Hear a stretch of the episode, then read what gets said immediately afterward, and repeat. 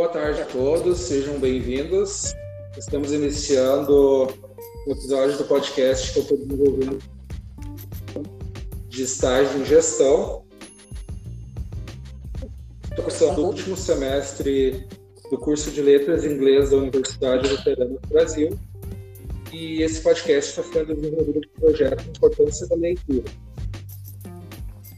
Convidados para participar dessa conversa uh, estão o Ciel, ele é graduando do curso de Letras em Inglês da Ubra Canoas.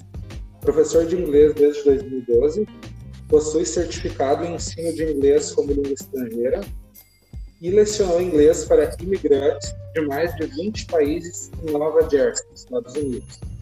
Atualmente atua como professor de inglês na escola Master English, inglês depois dos 50, uma escola especializada em ensinar a língua para pessoas com mais de 50 anos. Também está comigo Natália Martins, que é graduanda do curso de Letras Inglês e Literatura Inglesa e professora de inglês desde 2017. Hoje ministra aulas uh, no CNA, uh, Cultural North American, para crianças, adolescentes, uh, jovens, jovens adultos e adultos. Também possui um Instagram, arroba teacher Natália Martins, voltada para o ensino de língua inglesa, usando o humor para promover um aprendizado divertido. Uh, esses são meus colegas do curso de letras e também da cadeira de Estado de Gestão. E está comigo também a professora Leonilda Silva Pereira, formada em Letras, Língua Portuguesa e Literaturas pela Universidade Luterana do Brasil, em 2005. Uh, Pós-graduada em Psicopedagogia pela Universidade de Castelo Branco. Atua como professora há 20 anos e também já trabalhou como diretora na gestão escolar. Então sejam muito bem-vindos todos vocês. Espero que tenhamos uma boa conversa e que possamos aprender uns com os outros e compartilhar as nossas experiências. Né? Eu acho que foi uma conversa muito interessante. E uh, gostaria de começar, então, uh, perguntando para a professora Leonir uh, como é que foi desenvolvido esse projeto de leitura, professora, que tu desenvolveu aqui na escola e acabou recebendo né, como prêmio uma reforma aí no acervo da biblioteca. Né? Conta para a gente como é que foi essa experiência. Boa tarde a todos. Bom, a escola, há alguns anos, uns 5, 6 anos atrás, ela tinha sido convidada pela empresa de tabacos Aliance, no, no, no ano, uns quatro anos atrás, foi pela empresa Souza Cruz. Eu participei, eu montei todo o projeto, que nós ganhamos. Naquele período, a gente ganhou uma biblioteca, uma organizar uma biblioteca, onde a gente ganhou recursos, que tinha TV, mesas, ficou um ambiente muito agradável para os alunos. Bom, os anos se passaram e este ano, em março, eu estava já organizada já para dar início a um novo projeto de leitura com as turmas que eu atuo. Sétimo ano, oitavo ano, nono ano, sete finais do ensino fundamental e recebemos, a escola recebeu um e-mail da, da empresa Tabacos Aliance, convidando a escola para participar novamente de um projeto de leitura. Eu entrei em ação rapidamente, montei todo o projeto, assim com muitos argumentos, colocando assim coisas que eu imaginei, imaginei que eu iria dar conta, ou seja, a escola, porque aí eu envolvi das séries iniciais as séries finais, eu envolvi todos os professores. E ficamos no aguardo, né?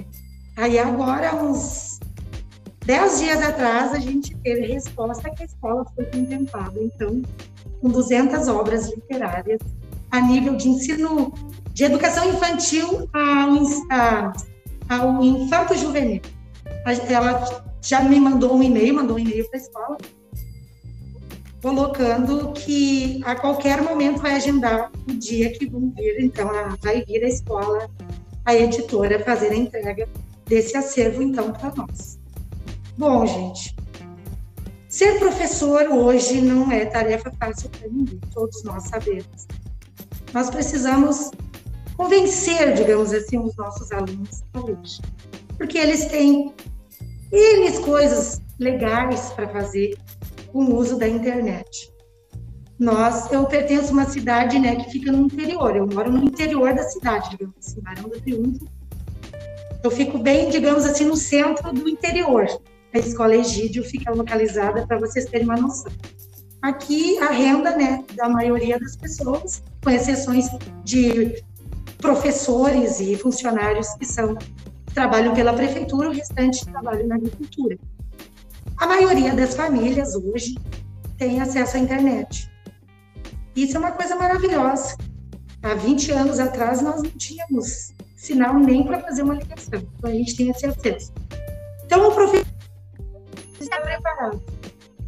Ele precisa ter o poder da palavra para convencer o seu aluno da importância da leitura. Como é de conhecimento de todos nós, leitura é a base do conhecimento. Sem ler, nós não temos como adquirir conhecimento, nós não vamos ir bem em disciplina, tirando a matemática, que é mais raciocínio lógico, nas demais, o que eu observo, os alunos encontram dificuldade para interpretar ciências, interpretar história, geografia. As atividades hoje, né, mesmo da educação física, também são é a parte escrita, a parte teórica. Então, eu vejo que os alunos uma grande maioria dos meus alunos das séries finais de ensino fundamental estão bloqueados, gente, devido à função da pandemia. Só que a gente não pode desistir. Então, eu estou concluindo um projeto de leitura agora em julho para dar início a um novo projeto, eu tenho que dar conta dessas atividades todas para preparar um grande evento. Eu já digo assim, um grande evento, porque eu me responsabilizei a, a conclusão desse projeto será em novembro de 2022, aonde vai, a escola vai ter o primeiro evento que vai, foi intitulado Primeira Área da Escola Egídio Vieira da Silva, Passaporte para o Mundo do Conhecimento. Então, eu tenho que dar conta de todos os objetivos deste projeto, aonde o aluno, nós vamos fazer apresentações de teatro, apresentações de livros de, né, literários, produções de poesia. Nós vamos ter que. Tudo que eu coloquei ali para dar conta, a gente tem que ter um, um ano. Olha, eu espero que a gente consiga voltar ao presencial agora em agosto. Início do projeto, para que a gente consiga dar conta cidades que estão ali. Então, eu sei a, a importância da leitura para o desenvolvimento dos nossos alunos. E como eu estava colocando agora para o Wellington, os pais, eles, a gente tem uma certa pais acham que a escola dá conta de tudo e na verdade isso não não tem como. O tempo que o aluno fica conosco é um tempo curto, então quando nos temas, incentiva. Eu chego a aconselhar os pais, pede para o teu filho ler um trecho do livro que eu mandei agora do projeto. Ouve como estás, minha leitura ter uma página, um capítulo, um trecho. Me ajudem nessa parte.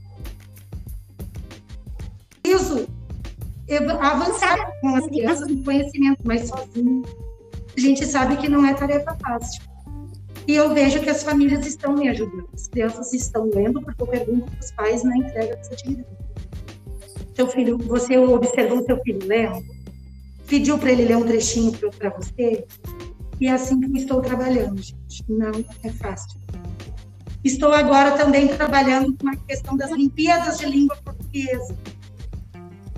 Tenho produções de alunos que fiquei emocionada, gente. Até mostrei para a diretora a produção. Uma crônica, uma verdadeira crônica que ela até me sugeriu para eu publicar no jornal da região. Então, assim, ó, é, a gente tem que acreditar. E eu acho que o aluno, quem sabe também, né? Todos os alunos acreditassem que é possível. E assim, eu procuro fazer, e eu acredito que sem um bom trabalho de leitura, o aluno pouco vai evoluir nesse conhecimento. Só me, se eu me deter a questões só de gramática e pensar que língua portuguesa é gramática, porque o professor de língua portuguesa ele acaba sendo sobre, se sobrecarregando de atividades. Cada quinzena eu tenho uma produção para corrigir.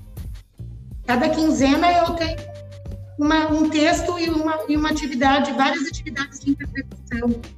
Mas se eu não trabalhar dessa forma, o aluno não vai avançar no conhecimento.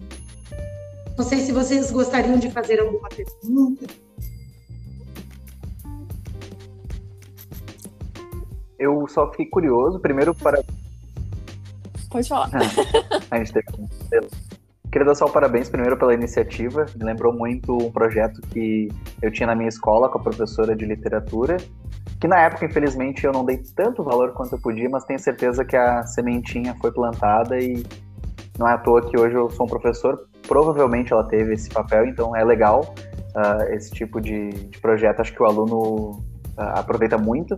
Mas a minha pergunta, na verdade, eu fiquei só curioso em relação a Olimpíadas de Português é, eles têm que criar é, uma, uma Olimpíada de Escrita Criativa? Essa que eu acho que é a pergunta. Sim, a, as Olimpíadas de Língua Portuguesa, a sétimo ano trabalha com que eles têm que entrevistar a partir de todas as oficinas, as orientações da parte do professor, eles procuram dentro da família ou da comunidade em que eles estão inseridos mais velha para fazer uma entrevista. E aí eles vão produzir essa memória literária e se fosse a vida deles. Fica encantado com, com o que o aluno é capaz de produzir. Só que como a gente está à distância, eu não estou com, os alunos na aula presencial, como trabalhar à distância, como que eu vou trabalhar tudo isso, como que eu vou explicar para o aluno como que ele tem que fazer, dessa forma que eu não tenho contato com ele. Alguns não, também não têm acesso à internet. O professor tem que ser criativo. Hoje eu não sei o que fazer, mas amanhã eu saberei. Eu sempre digo isso. Eu disse para a diretora, eu não sei como que eu vou fazer, mas eu sei que eu vou. Enfim, comecei. Coloquei toda a explicação, o objetivo desse trabalho né, das Olimpíadas. Esse é, uma, é um concurso comecei, então, como que eu vou começar para não apavorar a criança? Porque a criança tem que se sentir bem, ela tem que se sentir amparada. Então, como foi a sua vida de criança? Do que, que você brincava? Quais os brinquedos? Ah, tinha... Aí fui criando perguntas. E aí, depois que eles respondem as perguntas. Segundo, segundo trabalho, entrevistar a mãe gostava de fazer, estudar, como é que era a escola naquele tempo, de que forma que iam os meios de transporte. Eu acho que em torno de umas 15 questões para a mãe responder e montar uma, um texto literário, uma memória da vida da mãe. Muito bem. Na outra quinzena, mandei para fazer com o pai, como a gente que nós temos que ter um cuidado, que nem todas as crianças têm com seus pais. Assim, entreviste a sua mãe ou caso não conviva com a sua mãe, entreviste alguém do seu convívio acima de 30 anos, sabe? E a gente tem que ter esse cuidado. Agora sim, eles estão preparados para entrevistar a pessoa, então tem que produzir, que é agora o texto final, que é a próxima quinzena, eu encerro. Sétimo ano, que é Memórias Literárias. Aí eu vou escolher dois ou três ou quatro, e vou passar aqui para a escola para alguém fazer, então, a escolha do texto que vai ser enviado para as Olimpíadas de Língua Portuguesa para concorrer. E eu, quanto professora, tenho que fazer todo o meu relato de experiência, como que tudo isso se deu, de que forma que eu consegui chegar no. E sétimo e oitavo, não, oitavo e nono ano são crônicas. Trabalhando com várias crônicas, várias leituras, várias escritas, para eu chegar lá no fim e pedir uma crônica do lugar onde você vive. Então, eles já criaram crônica narrativa, já criaram e leram crônicas de suspense. Agora, por último, mandei de humor. Então, a gente, eles vão lendo, vão interpretando e vão produzindo até agora. A última é criar uma crônica do lugar onde você vive, para sair um texto final para eu enviar. Então, é algo que eu eu vou ser sincera, isso ninguém me disse. Eu pensei na minha realidade, nos meus alunos, e achei uma maneira de conseguir chegar até eles, para fazer eles entenderem como produzir um texto sem ajuda da professora de sala de aula. Agora estou aguardando. Se Deus quiser, vai sair bons textos. Eu também parecida com o Rafael em relação realmente a funcionava a oficina e tudo mais. Mas realmente, parabéns. Maravilhoso. A gente vê muitos professores desmotivados. Fez os estágios, a gente fez praticamente juntos, né? Nós, e a gente viu coisa e tá bem complicado. O professor passar por cima disso, né? Ter a motivação. Então, parabéns. Olha, quando motivada, tenho o Wellington, que já trabalhou um tempo comigo, já foi meu aluno. Eu acho que essa energia positiva, a, a incerteza não do professor e desmotivar ele. Ah, eu poderia simplesmente dizer, essa é a nossa realidade, eu não tenho como desenvolver as Olimpíadas. Mas eu pensei, eu tenho que achar uma solução para a situação e nós vamos fazer, vamos participar. E aí, agora, participando ali das, das lives, das orientações, o que, que eu descobri? Eu fiz algo, gente, que eu pensei assim, eu não sei se eu estou certo, mas eu preciso ajudar meu aluno. Se meu aluno conseguir escrever, é o que importa. A forma como eu fiz é o que, digamos assim, não é. Eu não tenho que me preocupar se é certo ou errado. Eu consegui atingir meu aluno, consegui fazer meu aluno escrever, ok. Aí agora estava lendo ali as perguntas dos professores, tá, mas eu tenho que seguir a risco. Aí vem a resposta, não, vê o que, que tu consegue adaptar dentro da tua realidade. Por quê? Porque agora eu tenho que fazer o relato de experiência conforme eu conversei com vocês. Tem que colocar agora tudo no papel para enviar junto com o material. Então, assim, ó, e aí o que, que eles pediram dessa vez? Para comprovar, o professor comprovar que realmente trabalhou, se não foi direto eu entendo assim, direto à produção final. O professor colocou lá uma aula só, disse que nós vamos participar do concurso da, das Olimpíadas de Língua Portuguesa e produz o texto. Tá. Uma aula e faz o trabalho, escolhe, acabou. Eles estão pedindo para te mandar junto uma atividade que você desenvolveu anterior ao texto final. Algo que comprove o percurso, né? Algo que comprove o percurso, exatamente. Então, no eu caso, tenho seriam várias as entrevistas. No caso, seriam as entrevistas Isso. anteriores. anteriores, exatamente. Então eu fiz algo que eu não sabia nem que seria, nem que estava certo, muito menos que agora. Prova de que eu desenvolvi durante uns dois meses e meio atividades anteriores ao texto. Mas isso foi eu quem pensei, ninguém me disse como fazer. Mas acredito que vai dar certo. Vai dar Vai sim. Com E a questão da leitura, uma coisa. Se todos os professores que, quando decidem assim na vida, vão ser professor, tivesse esse, essa, esse olhar, digamos assim, para o aluno. Quando eu proponho para os alunos um projeto de leitura, eu tenho que pensar, em, digamos assim, nem todo mundo gosta de ler. Eu tenho uma turma, tem 20 alunos, 10 alunos, eu vou dizer que nós vamos ler determinadas obras e todos vão entender e vão ler e vão realizar a tarefa.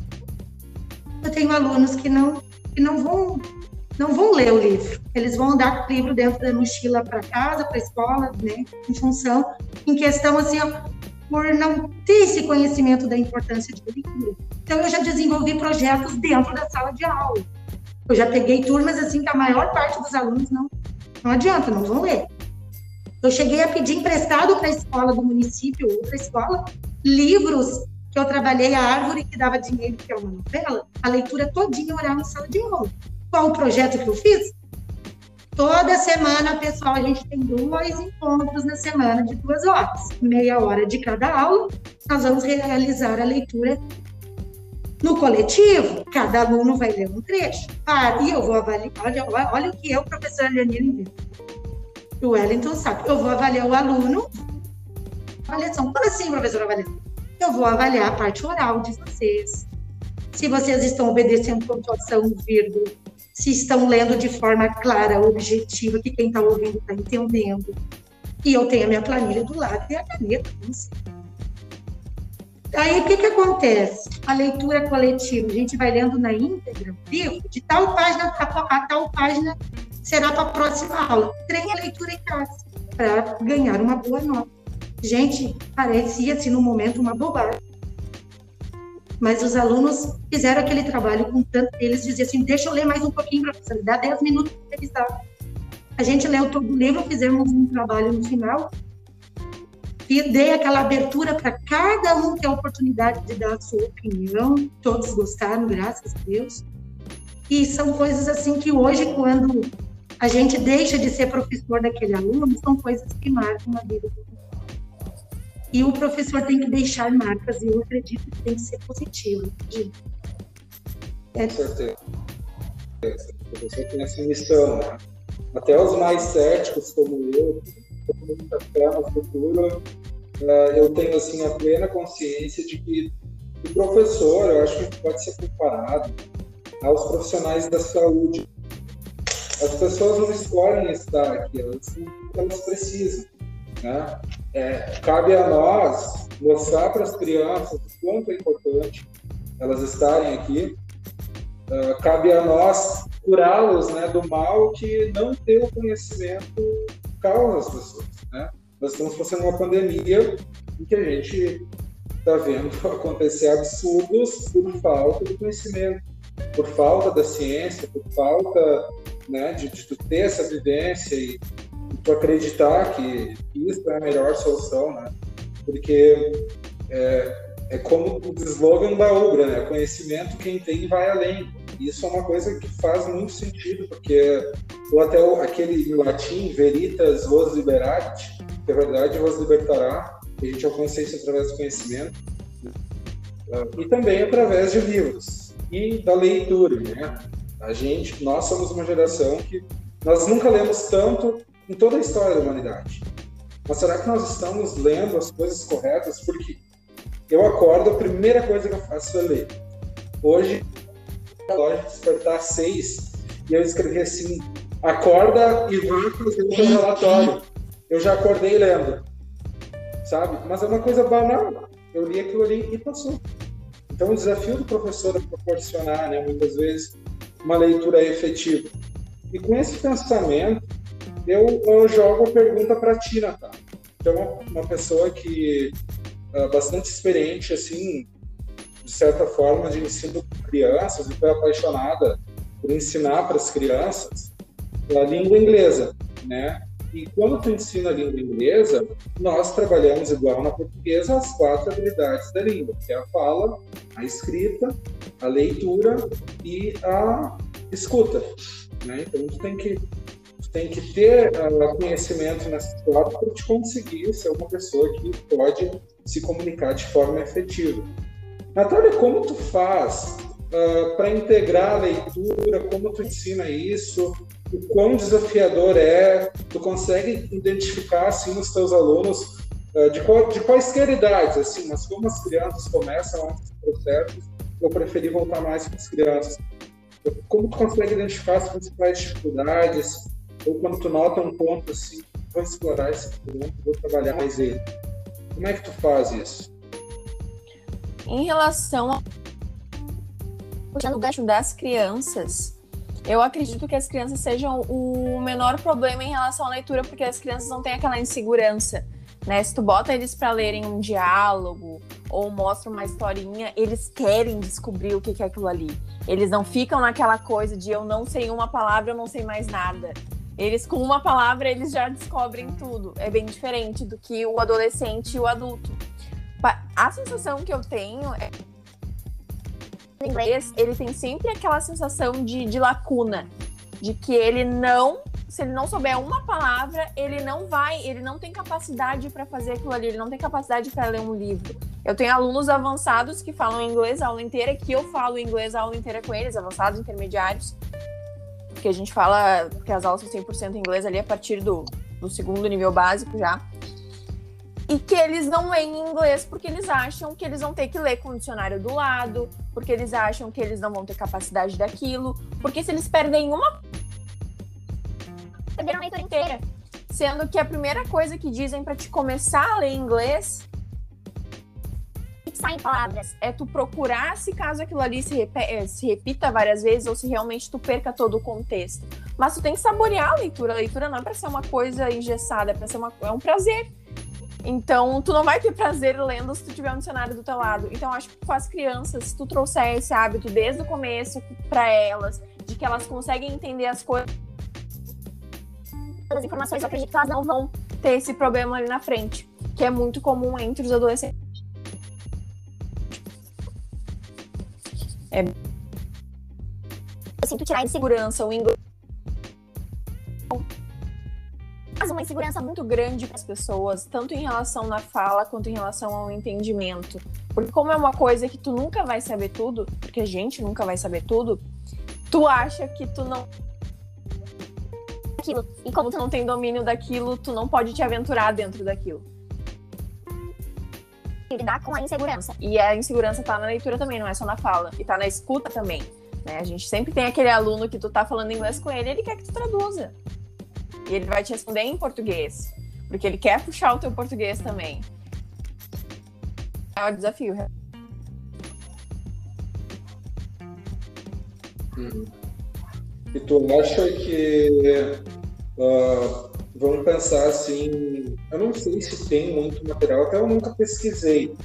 Até se tu souber, Rafael, olha, livros infantis em inglês para criança, sabe? Bem essa leiturinha de uma sentença por página e bastante imagens para auxiliar.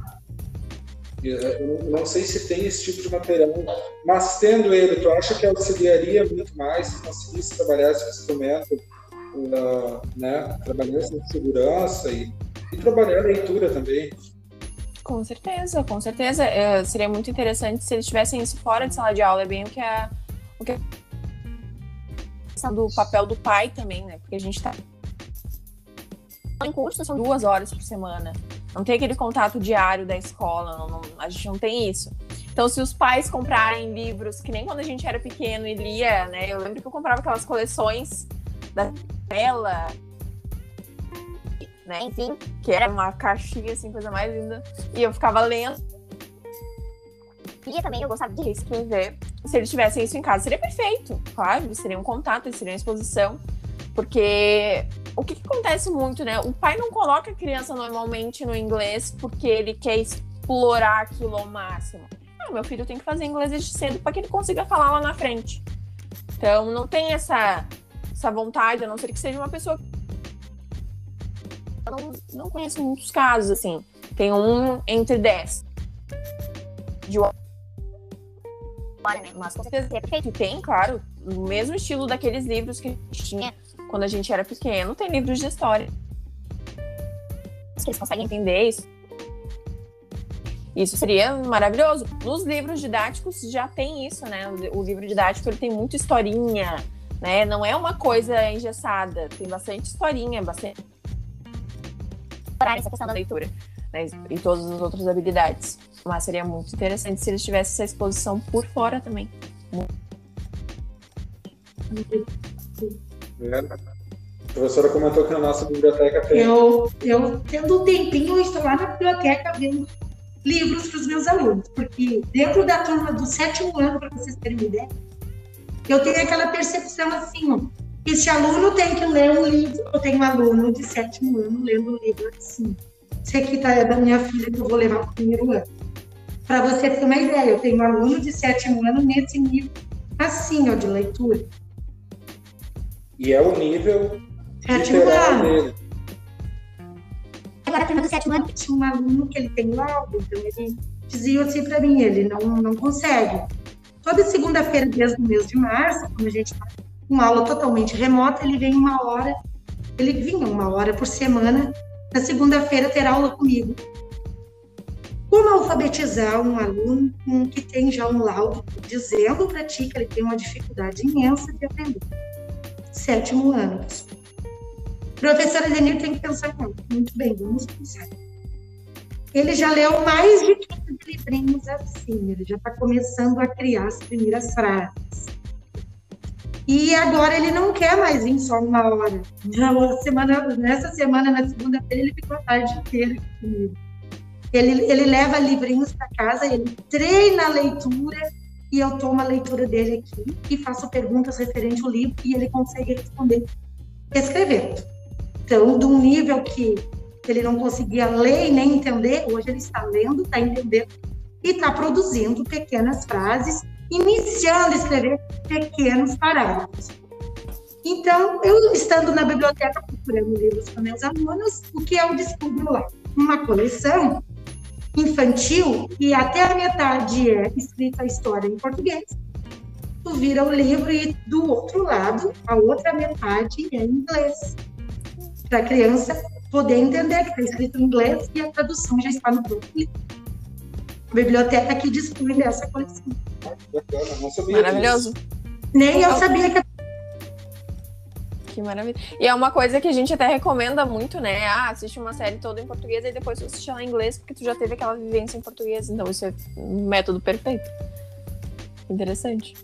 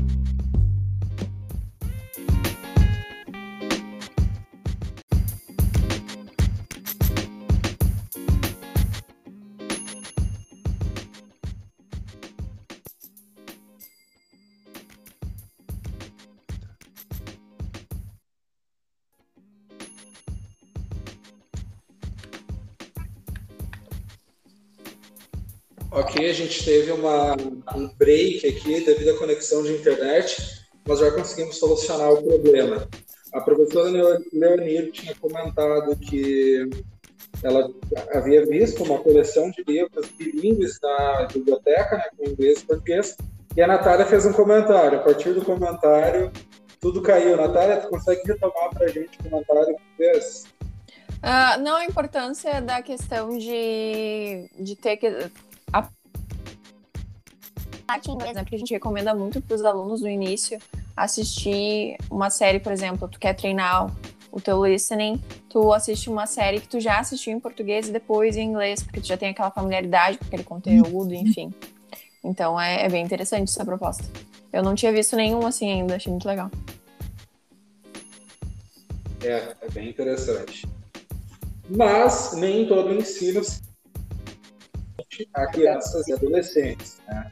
E como a gente citou antes, o Rafael tem uma experiência aí bastante extensa com ensino de adultos, 50, que é nessa última escola uh, em que ele está lecionando. Rafael, conta para a gente como se dá assim, esse ensino, como faz que os seus alunos leiam, como que é trabalhar a leitura com eles, porque a gente sabe que o nível já não é o nível que eu digo assim, da velocidade a qual se dá o aprendizado, né? Já não é o mesmo do que de uma criança de 7 anos ou de 6 ou 5 que ainda nem é um adulto, linguisticamente falando. Como é essa experiência, Rafael? Conta pra gente. Para tentar amplitude para a nossa discussão, vou usar um pouco também da minha experiência com alunos particulares adultos, assim a gente consegue meio que cobrir, vamos dizer, todas as faixas etárias, mas e também conectando com o que os outros professores falaram, a dificuldade que é hoje em dia a gente trazer a leitura para a prática, seja do inglês, seja, enfim, da literatura, do português, uma vez que a gente tem tantos recursos de mídia. As pessoas, e aí eu incluo não só os adultos, é, o grupo acima dos 50 de adultos maduros que atualmente eu trabalho. É, as pessoas estão mais acostumadas a terem vídeos, vídeos com legendas, sem legendas, é, o Spotify, o YouTube, o Instagram. e elas esqueceram que tem a leitura. elas acham que estão lendo, uh, porque, como o Wellington disse ali, a gente está lendo desde o primeiro momento, quando a gente acorda, que eu também coloco no meu despertador uma brincadeirinha comigo mesmo, acorda. Então, eu acho que a grande a, a briga que o professor tem é muito com, com como convencer o aluno, como mostrar para o aluno que aquilo também é divertido. E no caso de alunos adultos, aí já talvez seja a parte mais negativa, talvez, nesse quesito de trabalhar com adulto, é que o adulto ele tem mais consciência do processo, é, embora eu tenha notado uma mudança em relação a isso, só que os textos não, os textos não são multimodais, eles não são textos que têm uma imagem, que têm uma interação, que de repente uma história seja mais atrativa, eles são textos mais densos, mais sérios, que têm uma camada ou várias camadas para serem exploradas, mas que perdem um pouco o que a mídia traz. Então, acho que independente de estar trabalhando com adultos ou com pessoas de acima de 50, as pessoas não querem ler porque elas têm outras coisas mais atrativas. Nosso tempo de concentração diminuiu muito, né? E acima de tudo a gente está falando de uma sociedade que no Brasil hoje a gente lê em média, se eu não me engano, a média é 2,5, 2,4 livros por ano. É baixíssimo. Então a gente tem um problema cultural a gente tem conteúdos como português, como inglês, que necessitam de bastante contato com a leitura para que a gente tenha resultados. A gente tem um problema cultural, a gente tem toda a questão da mídia, da internet, celular e agora também uma questão de concentração. A concentração de um adulto diminuiu. A da criança é super curta, a gente tem que estar sempre dinamizando, falo sem propriedade, mas com um pouco que eu já tive contato. Uh, o adulto tu teria essa possibilidade de trabalhar com algo, sei lá, de 30 minutos, que poderíamos dizer até monótono, para que a gente trabalhe outras questões, mas ele não consegue mais concentrar tanto quanto antes. O celular está sempre chamando, a gente está acostumado a estar no aplicativo e pular para o outro do nada e daqui a pouco esquecer o que estava fazendo no outro aplicativo e esquecer que estava no outro aplicativo. Então, essa multitarefa, essa questão da mídia, acho que é o grande desafio e ela se estende aos adultos e também ao público mais maduro, mesmo sendo um público, principalmente os que eu trabalho, baby boomers, que trabalharam muito com leitura, que tiveram ensino mais tradicional, que amam livros, mas nosso cérebro talvez está mudando e a cultura também. Então, eu falo mais do desafio, né? Não falei muito de soluções, mas posso fazer alguns comentários depois, conforme a gente for uh, fazendo o andamento da conversa. Claro, claro. Né, como tu falou, uma criança. Tanto, tanto que assim, os novos educadores já se deram conta. E os novos livros didáticos também. Mais aqueles exercícios de que pagar muitas vezes. Realmente, isso é mais também. Muito também é assim, ó. A gente está muito. Eu falava esses dias em uma aula com o professor que nós estamos, nós estamos começando a competir nas influências de. Então, assim, a gente vai ter que adotar um. daqui pelo menos assim, né, para adolescentes, né, é, eu mesmo lembrete. Quando eu passei 50 minutos por dia nele, uh, eu consigo me ouvir melhor agora? Isso no áudio. Ok. Uh, eu, o Instagram me avisa quando eu passei 50 minutos nele. Depois de passou por cada dia da semana. E no domingo, simplesmente, e ah, vocês conseguem ouvir agora? Acho que conectou. A gente está te ouvindo. Tá te ouv... é. Às vezes falha um pouco, né, Natália? Um pouco Sim, embolado. Sim, ele tá falando assim, não não tá dando pra concluir ali o que tu fala, basicamente. Tenta falar aí, vamos ver. Tá. Tá. Verdade. Mesma Melhor, coisa. Né? Mesma coisa. Mas vocês estão travando na câmera também. Então acredito que seja conexão. Eu vou encerrar minha chamada aqui para a gente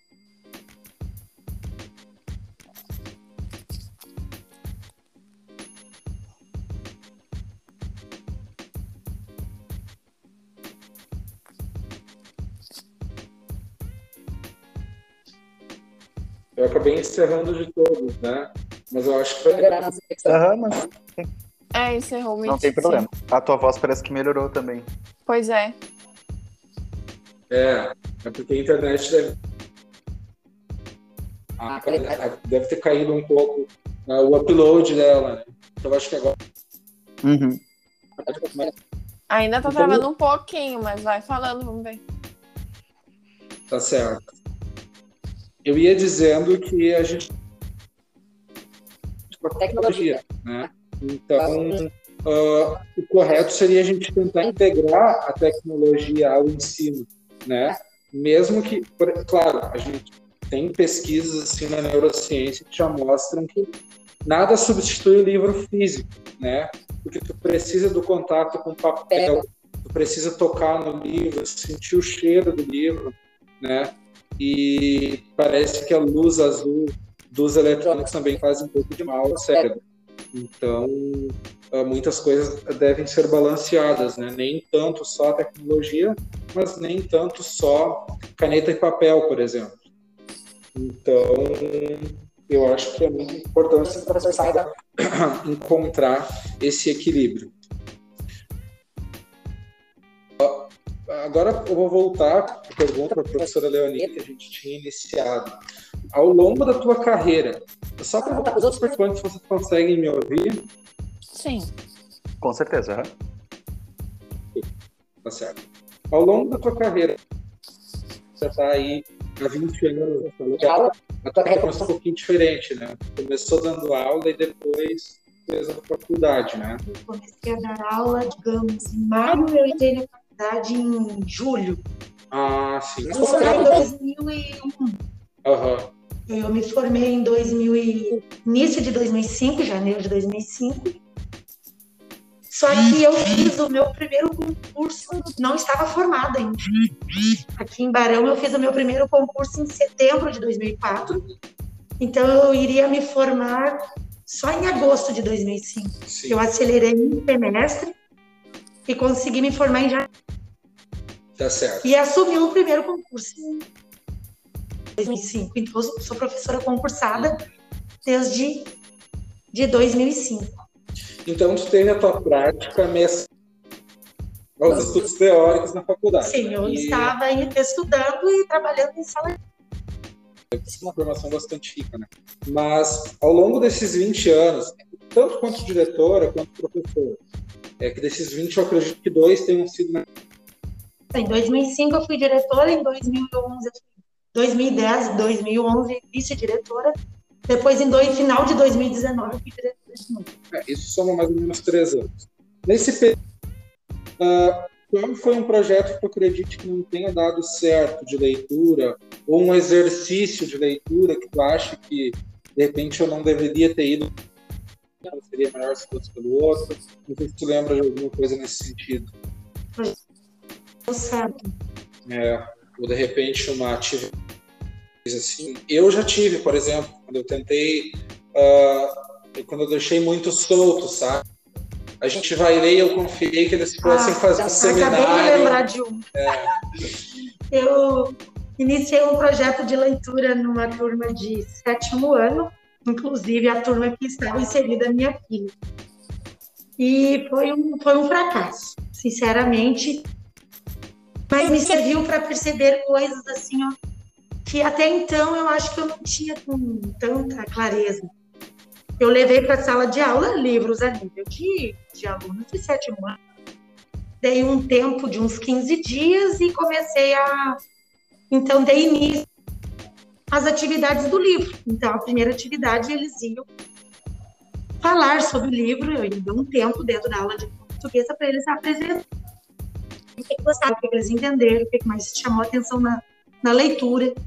E aí, para minha surpresa, praticamente todos os alunos disseram uma parte do livro que não entenderam nada e que eles não tinham condições. Eles, não, eles liam, mas eles não compreendiam. Eu sei que eu leio todos e cheguei na sala dos professores e, e comecei a ver livro a nível de terceiro ano. E aí eu lembro que o vice-diretor da escola disse assim, para quem tu vai dar esses livros, Denise? Disse para minha sétima e ele riu, Mas isso aí é ano, quarto no máximo. Eu disse isso para o senhor ter uma noção do nível de leitura dos meus alunos de sétimo. E aí eu dei esses livros para eles. E eles leram e foi muito interessante porque todos foram na frente e apresentaram para tudo o livro, de, fizeram colocações, comentaram o que tinham gostado, de qual a parte que mais gostaram. Ali naquele momento eu percebi o seguinte: ia ter brigado a turma e continuado em insistir no livro daquele livro, porque era a turma que é, são os livros que para eles né, daquela turma. Mas não. Eu pensei neles e do trabalho, né, em vez de pensar no meu trabalho de professora de língua portuguesa, eu pensei neles. Não adianta eu dar livro para eles eles não vão ler. Então, eles leram realmente os livros a nível de terceiro, quarto ano, eles apresentaram, a gente realizou atividades, realizamos atividades referentes aos livros. Ali eu percebi que aqueles livros deveriam ser trabalhados lá na turma do terceiro E ali eu compreendi que eu tinha que ter um olhar diferente para os meus livros. Eles não tinham lido ainda aquele. Eles precisavam passar, Eles precisavam passar daqueles livros. Então, hoje, eu posso dizer com toda certeza: projeto de leitura não é só para o professor de língua portuguesa das séries finais. Projeto de leitura tem que ser na escola, na educação ali ó, das séries iniciais, fundamental. Eu, eu vou ter condições de trabalhar com livros a nível não chegarem lá nas séries enquanto que a escola não trabalhar com projetos de leitura da educação infantil, nós vamos continuar com este problema sério no acesso. É, o Bruno não atingiu a maturidade literária que precisa. E isso é muito é complicado para o professor e afeta todas as áreas, né? Qualquer, não tem. Uh, Natália, voltando assim para ti agora um pouquinho,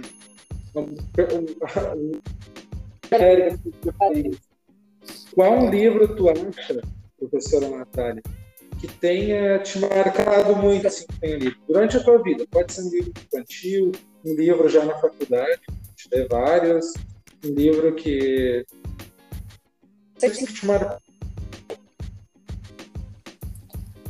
Um que marcou que quando eu estava na, na escola a gente tinha que. A gente escolhia né, um livro por ali por trimestre, enfim, para criar uma resenha e tudo mais. Foi o primeiro livro mais complexo que eu li. E ali eu tive mais contato realmente com a literatura nua e crua, né? Porque a gente conhece vários estilos de literatura, bem aquilo que tu disse, aquela questão de tu ler. Será que as pessoas estão lendo o que elas deveriam ler para realmente ter contato com a literatura? Ou que elas estão lendo coisas que talvez não vão agregar?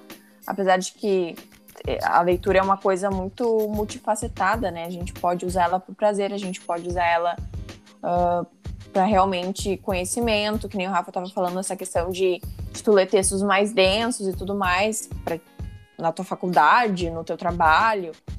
Mas foi o primeiro livro mais complexo e que tinha muita figura de linguagem e tinha muita coisa que às vezes eu não tinha tanta intimidade, assim, por eu ser uma adolescente, foi, mas que eu li porque a minha mãe me falou que quando ela estava na, na escola, falaram para ela: toda mulher tem que ler, toda jovem em desenvolvimento para ser uma mulher tem que ler esse livro. Foi Lucila. Eu li ele a primeira vez no ensino médio e a segunda vez eu li na faculdade. Eu acho que a gente estava. Acho não, né? Nós estávamos na mesma cadeira com a nossa saudosa Maria Alice. E eu li aquele Sim. livro e aquele livro despertou muitas coisas, porque eu era muito nova. Eu não vou lembrar exatamente a minha idade, eu acho que eu tinha entre 14 e 15 anos. E ele, e ele não é um livro assim para uma criança, né? Ele é um livro que ele contém algumas coisas que naquela época a gente Sim. tem curiosidade, mas a gente não tem muito contato, enfim. É, é um livro que até o professor ah? tem que tomar cuidado, tem que ter um projeto muito bem feito porque ele é um livro Sim. que tem, tem cenas de sexo, de. Então, Sim. É certo. Tem que ter um objetivo quando for trabalhar ele. Já não. Exato. É, no ensino médio, exato. É, eu escolhi por mim mesmo, assim, alguns alunos escolheram livros que estavam bombando na época. E eu não tinha muito essa coisa de, ah, eu vou ler, sei lá, o Diário da Paixão. Eu realmente achava muito bonito essa coisa da, da literatura mais rebuscada e tudo mais. E aí eu escolhi Lucila também por essa indicação da minha mãe. E ele me marcou muito, tanto que eu fiquei muito feliz de ler ele de novo. Na faculdade foi totalmente diferente a experiência. Totalmente diferente. Quando eu li na escola, muitas coisas eu não entendi. e quando eu cheguei na faculdade, aí eu, eu comecei a, a, a ter uma percepção melhor do que eu estava lendo. Mas ele me marcou bastante porque foi essa, esse, esse meu primeiro, não digo primeiro contato, na escola a gente já tinha lido Dom Casmurro, já tinha lido, né, Machado, várias coisas assim, mas foi o meu primeiro contato com uma literatura que talvez um jovem não se interesse, mas que eu consegui ver muito valor naquilo. É, é um livro atemporal, é um livro que tu pode ler com qualquer idade e a qualquer momento que, que tu vai entender o que se passa nele. Então, ele me marcou bastante por causa disso. Eu, eu realmente, eu acho que eu indicaria, assim, para minha filha, quando ela estivesse naquela idade de ler aquele livro. Esses são... Pode ler em qualquer momento Sim. da sua vida. Tu pode Sim, dar exato. um breve resumo um breve resumo da, desse livro, assim, só para a gente dar uma contextualizada. O, o livro Lucila é, é uma história de amor, que não é uma história de amor, basicamente. Ele não. Se quando tu começa a ver ele mais, mais profundamente, ele não é, porque ele mostra as fragilidades de uma mulher que está numa situação bem complicada e tu, tu consegue perceber todas as nuances da mulher ao, ao, longo dele, as nuances de um relacionamento problemático ao longo dele. E também tem toda a questão da prostituição, enfim. É um livro muito forte. É um livro muito forte. Eu nem sei porque eu li aquilo quando era tão novo. Mas eu entendi muito bem tudo aquilo, assim. E. Ah, eu, eu, eu, sou, eu sou apaixonada. É um livro muito bom. Ele mostra realmente é uma história de uma mulher que ela ela passa por pela questão da ela ela é uma garota de programa de certa forma, mas antigamente, né? Muitos anos atrás. E ela acaba se apaixonando, alguém se apaixona por ela, um desses clientes, e tem todas aquelas nuances de, de da, dos problemas de uma relação no meio de tudo isso. Ela tem alguns problemas de saúde, né? Tudo que também é derivado, né? Chamam ela de, de, de tísica, né? Que ela, ela era uma pessoa, assim, muito magra, com olhos magros, tinha, enfim, toda a problemática realmente de uma vida muito dura, desde muito nova. Então é maravilhoso, é muito bom. É. José de Alencar, né? Não dava para esperar menos. Sim, exato. É, professor Rafael, e tu, a mesma pergunta que eu fiz para a Natália, e eu já. E a professora Leonir já pode em algo que a mesma vai para ela, e eu também vou comentar sobre a minha vida. Então, Rafael, por favor, traga o seu ponto. Hum, vai ser legal responder essa. Conforme a Natália ia falando ali, eu fiz, fiz o exercício sem saber se eu ia responder. É, eu, eu tenho uma história com a literatura bem diferente que talvez a maioria dos colegas de letras. Eu não gostava de literatura, eu sempre disse que eu não gostava de literatura, uh, possivelmente uma resistência. Eu acho que um reflexo assim da falta de ter aquela maturidade, como o próprio Wellington falou agora há pouco. Uh, então, quando os professores falavam literatura, já tinha aquele, aquele ranço, como a gente diz hoje em dia, e eu fazia, lia, porque tinha aquela obrigação. Só que o professor de português, ele sempre tinha, eu acho que era uma vez por mês que a gente fazia uma expressão oral. A gente podia fazer sobre qualquer assunto. Na maioria das vezes eu falava sobre história. Eu, eu lia bastante sobre história. Uh, percebi que eu estava lendo coisas importantes. Uh, e eu fazia às vezes sobre, enfim, universo, planetas. Era um, era um outro tipo de conteúdo. E ele comentou que ele gostaria que a gente buscasse falar sobre um livro e tal. E eu comentei para ele que eu tinha lido O Alquimista do Paulo Coelho. Uhum. E me chamou muita atenção porque ele ficou um pouco animado e eu, a experiência que eu tinha com professores de literatura era que Paulo Coelho não serve. Paulo Coelho é literatura muito popular, não é literatura. Porque ele não faz parte dos cânones, né? Não tá no cânone dos, do, da literatura. E Ele é o, o, autor mais traduzido, autor brasileiro mais traduzido. Se eu não me engano, ele ainda tem um recorde de autor que mais tempo permaneceu no topo da lista do best-seller do New York Times. Então ele é um autor muito conhecido. Enfim, uh, ele teve esse olhar diferente em relação à minha leitura, e eu acho que, respondendo à pergunta do Wellington, O Alquimista foi o livro que me marcou. Uh, eu li ele duas vezes, perto, mais ou menos perto um do outro, eu devia ter uns 13 anos, 14, por aí. E ele marcou por isso. Eu li vários outros livros, tem livros que eu gostei bastante, Don Quixote, etc., mas eles não marcaram tanto. E ali eu comecei a observar que eu não precisava ir. Eu não precisava ler os autores mais famosos, mais importantes dos períodos literários, mas eu precisava ler. E acho que foi o Paulo Coelho que me, que me trouxe a vontade. Depois, mais tarde, eu fui ler, por exemplo, Stephen King no inglês, e foi uma das primeiras coisas que eu li em inglês eu não fui pela literatura clássica no cânone. Eu fui realmente através, me inserindo na literatura através dos autores populares. Vai muito de encontro com o que a professora Leonir falou também, né? Do professor ter um olhar e permitir que o aluno leia uma coisa que de repente ele devia estar em outro nível, mas de repente ele está no nível inferior, digamos assim. Então foi, me marcou por isso. Ah, sim. Bacana, bacana interessante a tua contribuição trazendo o teu livro. Uh, qual que é o plot desse livro? Qual ele ele escreve alguma coisa relacionado a questões da vida atual também, né? Como, como, qual é o plot desse livro que tu leu do, do Alquimista?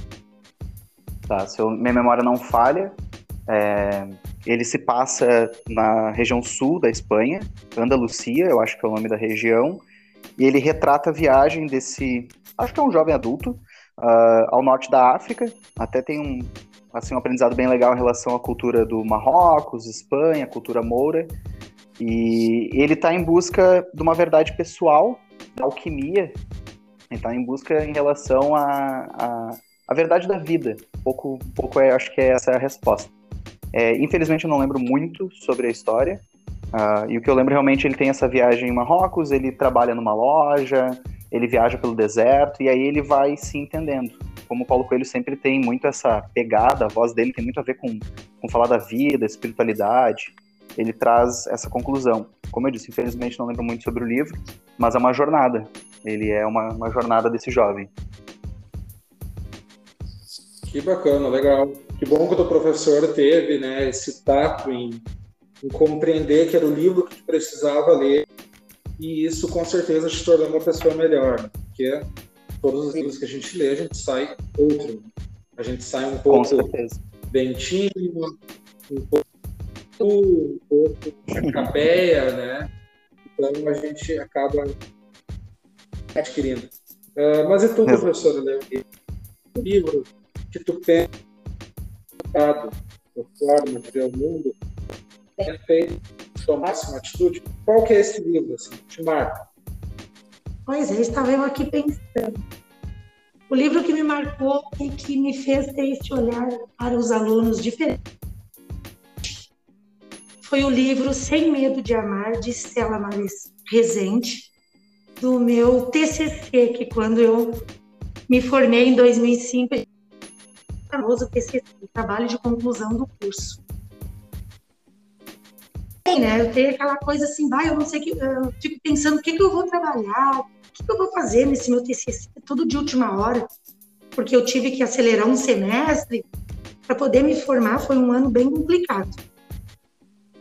E aí eu pensei assim, eu quero fazer a parte da teoria, mas eu também quero mostrar uma parte da prática. E aí quando eu escolhi já ali o professor para me orientar, que foi tudo assim de hoje para amanhã, do de... E eu escolhi esse livro, eu li, adorei e trabalhei. E foi muito bom. É um livro né, infantil de Estela Mares Rezende, que trata todo um. Relação entre alunos, aquele primeiro amor, e aí teve tudo o que eles estavam vivendo naquele momento, os meus alunos. E eu fiz entrevista por e-mail com a escritora. Ai, me senti assim, ó, sabe? A escritora se sentiu muito valorizada com todas as questões que eu fiz referente ao livro. E o, no final, para concluir o trabalho, eu fiz questões referentes à leitura para os alunos. Todos gostaram, todos leram. Não tinha livro para todo mundo, eu lembro que eu fiz xerox do livro para poder dividir com a turma, toda aquela questão que a gente sabe que. Isso, imagina naquele tempo lá em 2004. E esse livro me marcou muito. E quando eu fui para a banca para apresentar meu TCC, que eu em 15 minutos eu tinha que colocar tudo que eu tinha feito dentro daquele trabalho, daquela e eu consegui passar assim, é falado sobre esse livro. E é, realmente ele me marcou muito. E aí quando tu vê a tua nota 9.9, sabe? Só não tirou o 10 por de digitação. É algo que tu não tem como esquecer a emoção. Já fica emocionada. E ali eu percebi que é que tu conquista da lei. Tu tem que pensar no aluno e tu tem que procurar algo que, que a gente acredite que o aluno vai gostar. E, ao mesmo tempo, possibilitar o aluno para escolher o seu livro para ler. Não, professor, eu acho que esse olhar que o professor tem que ter para os alunos. Tu tem que ler algo que te marque, mas ler por prazer, não por ação porque eu vou reprovar na disciplina. Professor. Uhum. Brevemente, assim, qual que é mais ou menos a historinha assim, dele? Assim, lembra?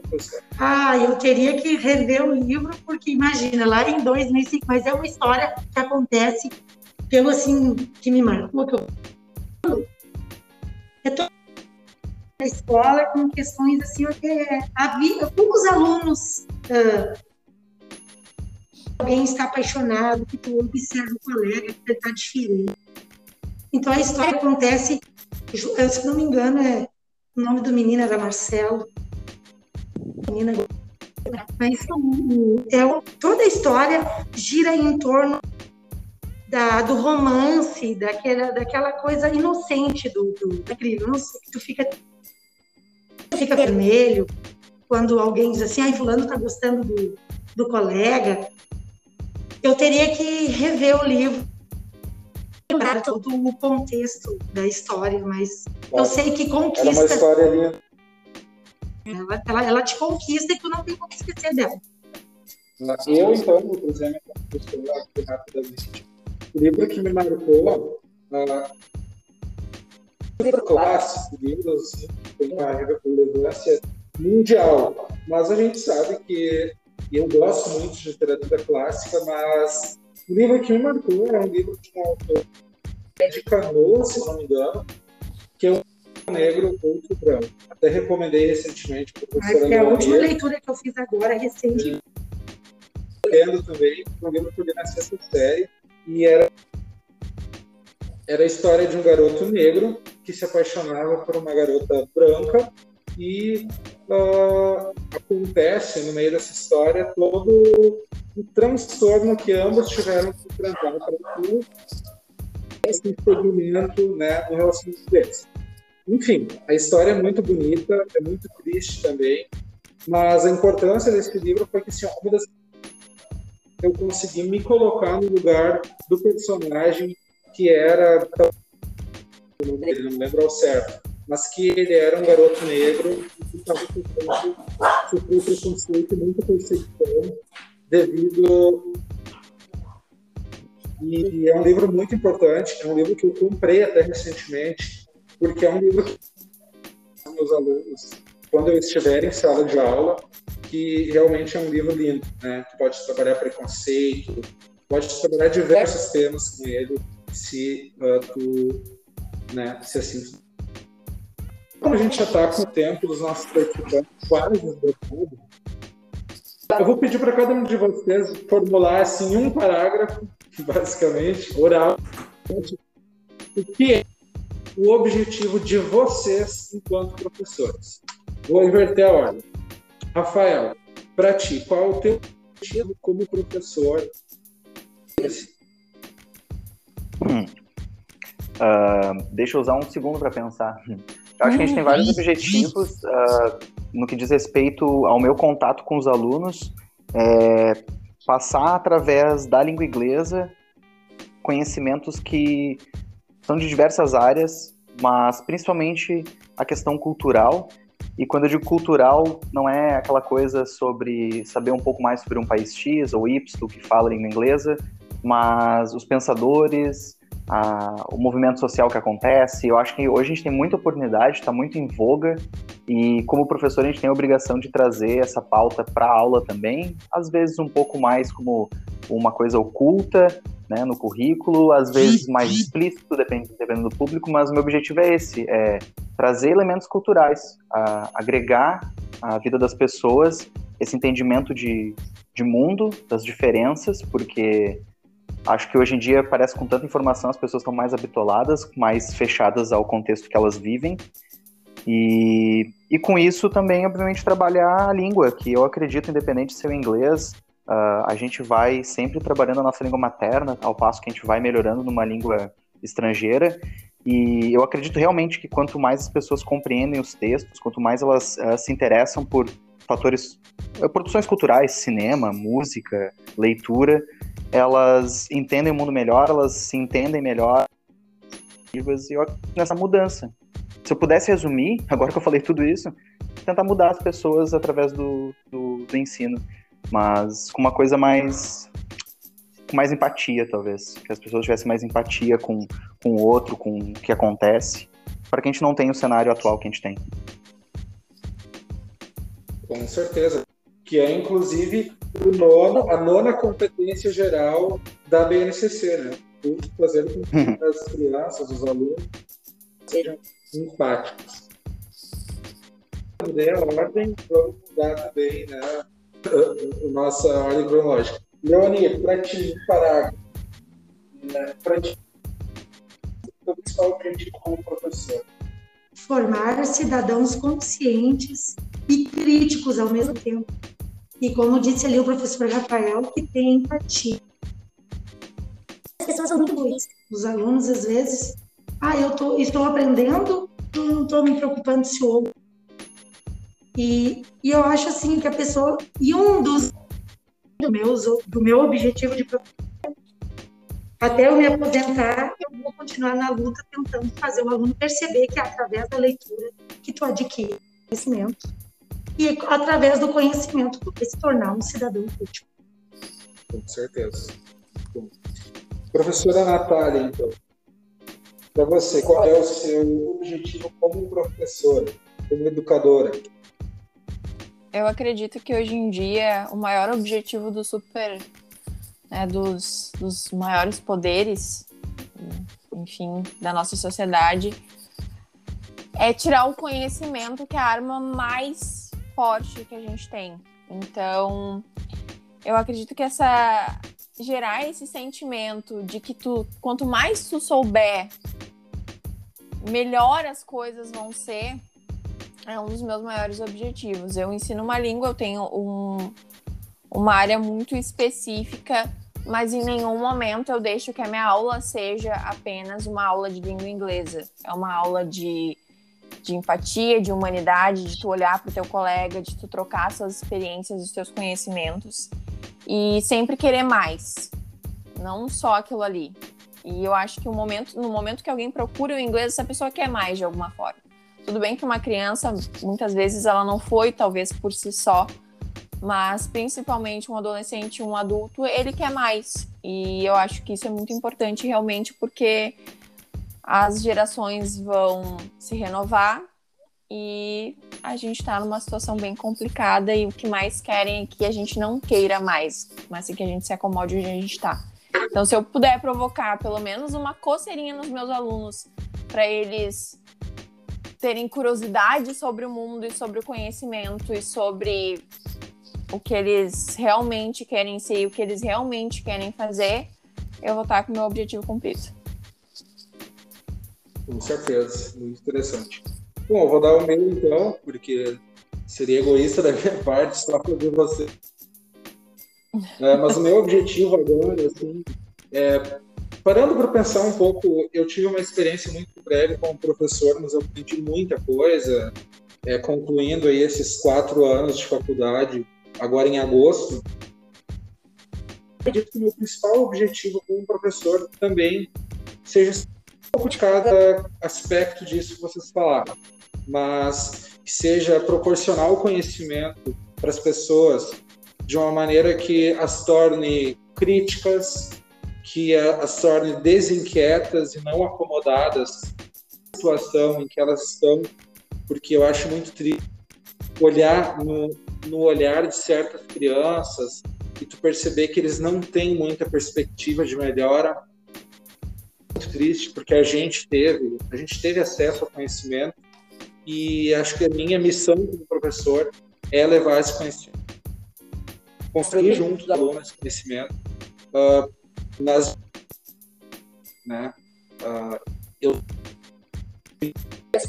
né como a Natália mencionou é uma área bastante uh, restrita assim uma área do conhecimento restrita mas que ao mesmo tempo ela é uma ferramenta de acesso cultural a outro mundo né assim como a